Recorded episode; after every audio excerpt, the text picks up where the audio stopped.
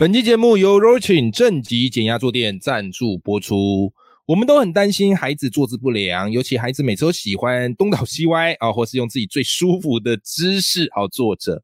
那我发现呢，与其孩子好你不断的提醒他要坐好，你不如就给他一个好的坐垫，辅助他维持好的坐姿。那么我们家呢，好是用 Rochin 正极减压坐垫，它有几个特色哦。第一个啊，就是当你靠在椅背上的时候，坐垫两侧会拉伸骨盆，提升腰椎，并且支撑你的腰部，让你轻松不费力的维持正确的坐姿。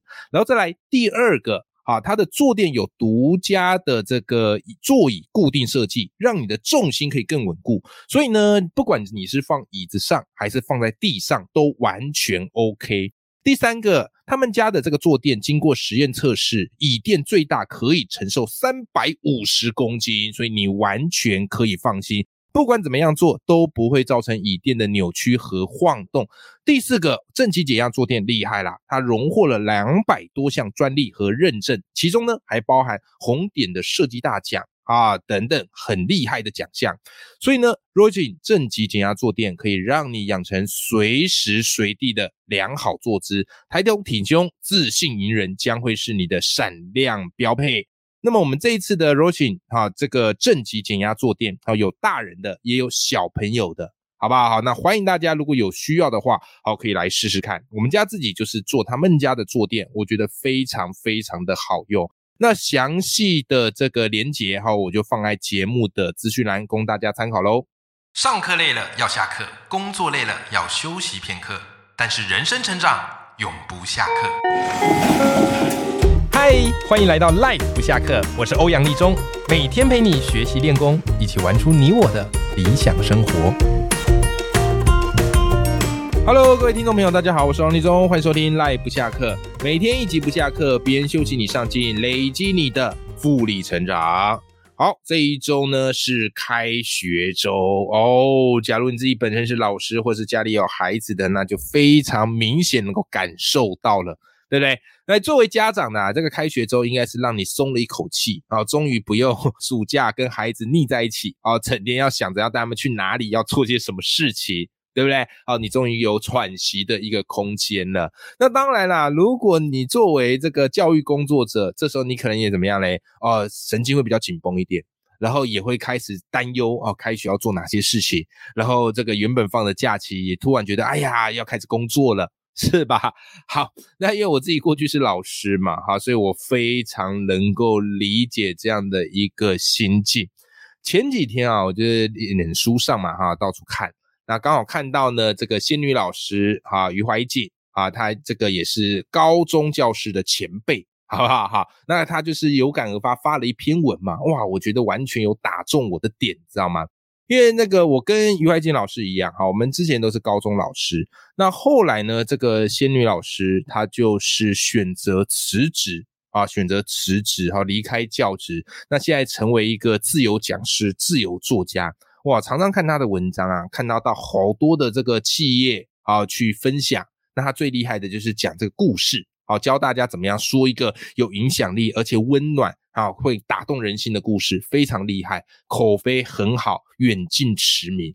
好，那今年我看他一篇文章，就是在讲，哎，他当初离职，然后并且把离职这件事情跟心得分享给大家，就是他当初为什么做了这个选择，以及这个选择为他。带来后来怎么样的往后人生？哇，读到心有戚戚啊！好，我当初就看到仙女老师离职，啊，就跟着有了这个离职的勇气跟决心。好，所以他是我这个离职的前辈，好不好？好，迎向自由工作者的前辈。好。那我觉得这个很值得跟大家来讲一集啊，因为我发现我周遭很多人啊，或是有时候在网络上，哎，其实看到很多人，其实都会有多多少少啦，都会有一点想要离职出来创业，成为自由工作者的念头。如果你完全没有这个念头，我觉得也很恭喜你，代表你现在找的这份工作呢，你很满意，那就好啊。人生本来就没有一个绝对正确的选择，好，端看你自己，不要有遗憾就好。所以我觉得今天这一集呢，可以跟大家来好好来分享一下啊，来分享一下，就是像我现在成为自由工作者，有没有开箱自由工作者的生活？有哪些非常美好的地方？也有哪些会令人很焦虑的地方？好吧，我不要去宣扬说，哎呀，当自由工作超棒，大家一起来哦。结果等到你成为自由工作之后，你发现焦虑的要死。所以我今天算是非常客观持平的来跟大家分享。那我以我现在来做分享，我觉得也有一定的说服力了。好不好？因为我过去担任十年的高中教师，就是铁饭碗的工作。那我现在离职了，已经三年了啊。目前为止啊，不能说大富大贵，但是过得也还算是游刃有余啊。但我就来跟大家分享一下，诶，到底成为自由工作者有哪些很美好的地方，以及有哪些会让我感到焦虑的地方？好，希望对大家有一些帮助跟参考价值。首先，我们先来讲美好的地方，好不好？好，美好的地方，其实美好的地方大家都非常的显而易见。那我稍微客观跟大家归纳统整一下。首先，第一个，我觉得最美好的地方叫做时间很弹性，时间非常的弹性，你知道吗？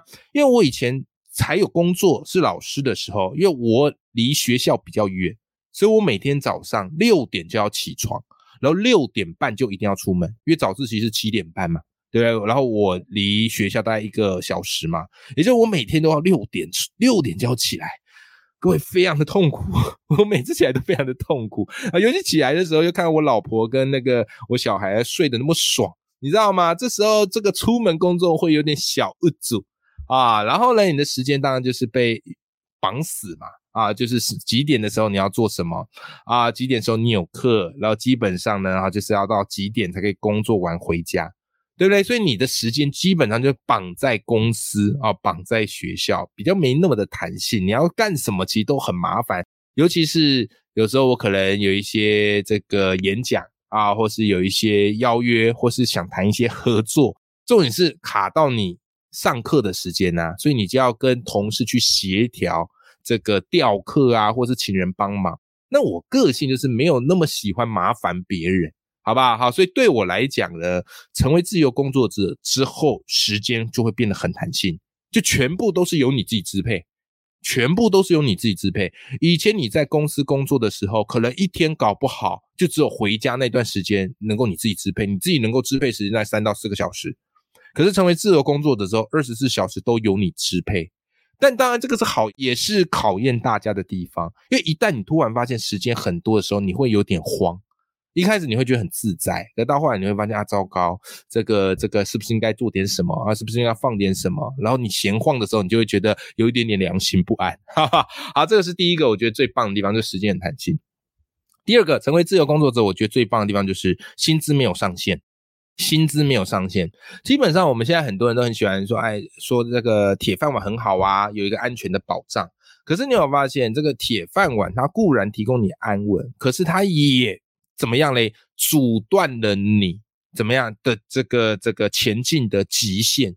为什么？因为你薪水都是算得出来的，你薪水都算得出来，就是从你工作到退休那一刻，然后退休金拿多少，全部都算得出来。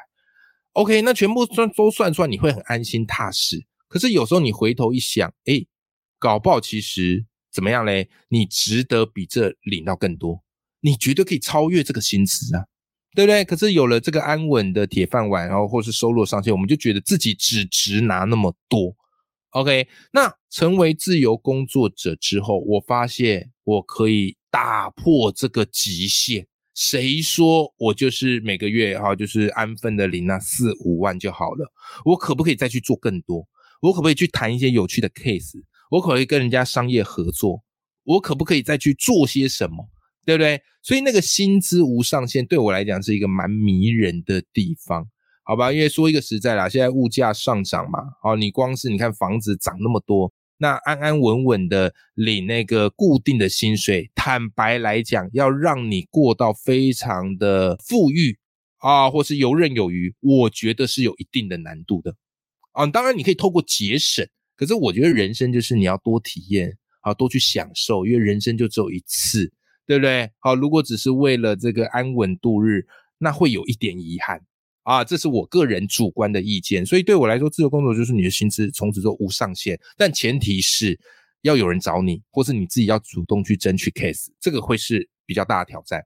好，第三个对我而言，我觉得也很重要，就是成为自由工作者之后，就不太需要看人脸色，知道吗？哦，不太需要看人脸色。你在公司工作，你一定要看人脸色嘛，看老板的脸色，看主管的脸色，看同事的脸色，对不对？啊，然然后有时候人家闲话家常，还怕不小心扫到你，OK，然后或是莫名其妙被人家敲了一下，被人家说了一下。好，对我来讲，我很讨厌看人脸色。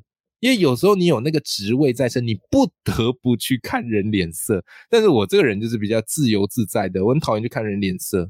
而且有时候你会发现，有时候根本不是谁对谁错的问题，就是一个 emoji 的问题。那成为自由工作者，我就不需要看别人脸色。好，喜欢的 case 我就接，觉得这个 case 不太 OK 我就不接。好，我不用去对谁负责，因为我就对我自己负责。这个都是我认为成为自由工作者最美好的地方。时间弹性，薪资没有上限，然后不再需要去看别人脸色。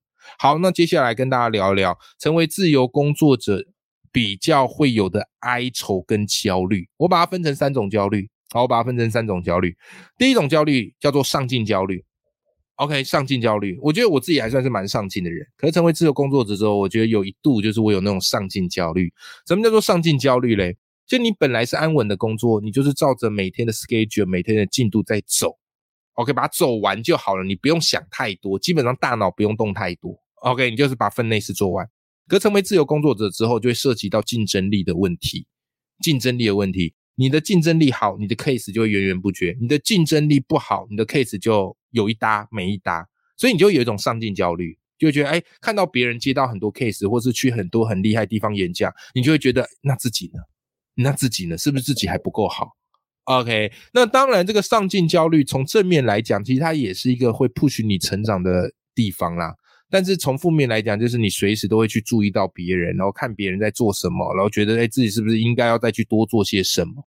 可是这个就有违当初成为自由工作者的初衷嘛。成为自由工作的初衷就是要解放自己嘛。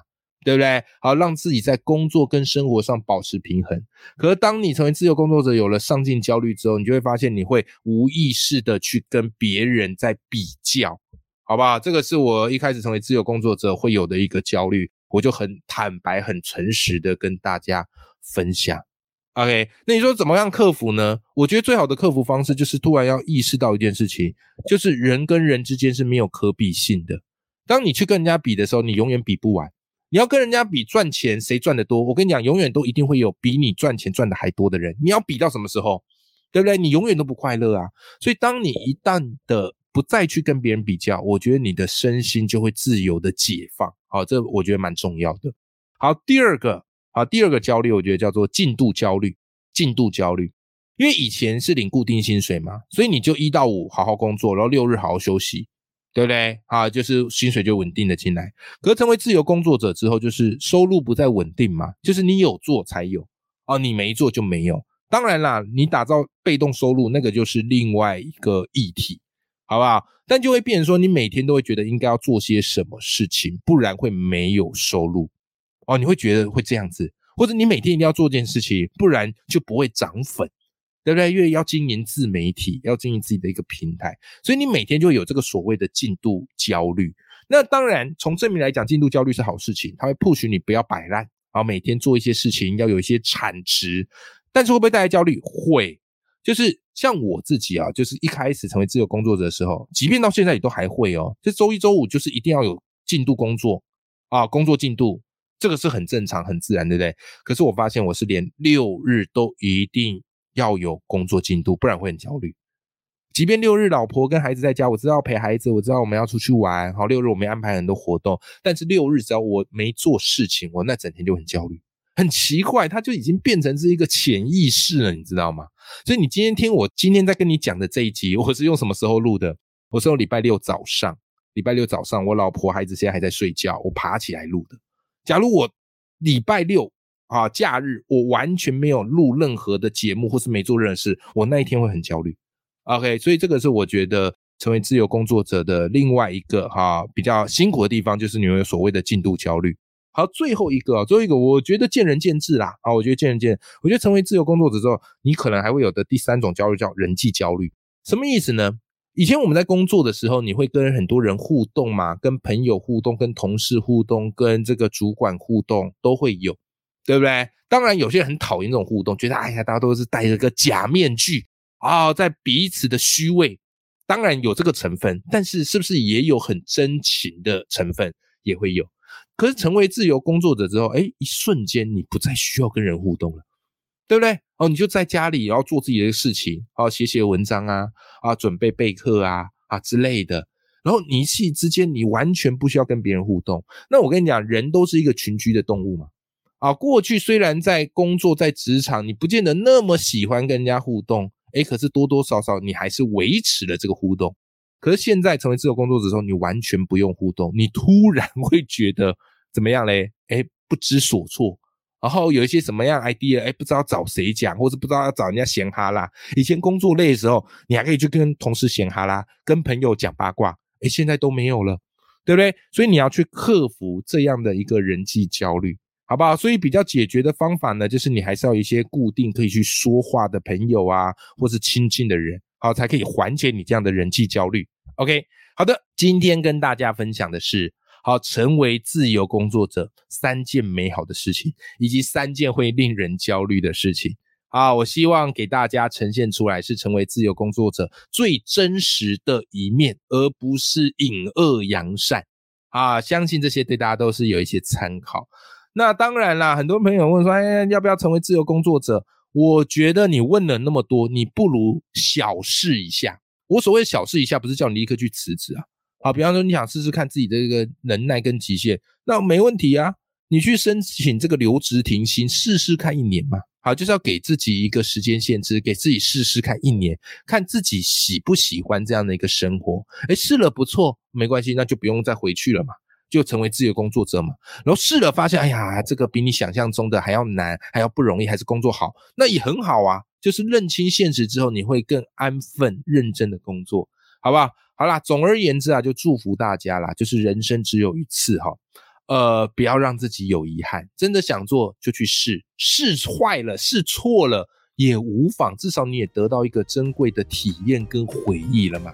OK，好，希望今天这期节目对大家有帮助哦。永远要记住，眼里有光，心中有火的自己。我们下期节目见，拜拜。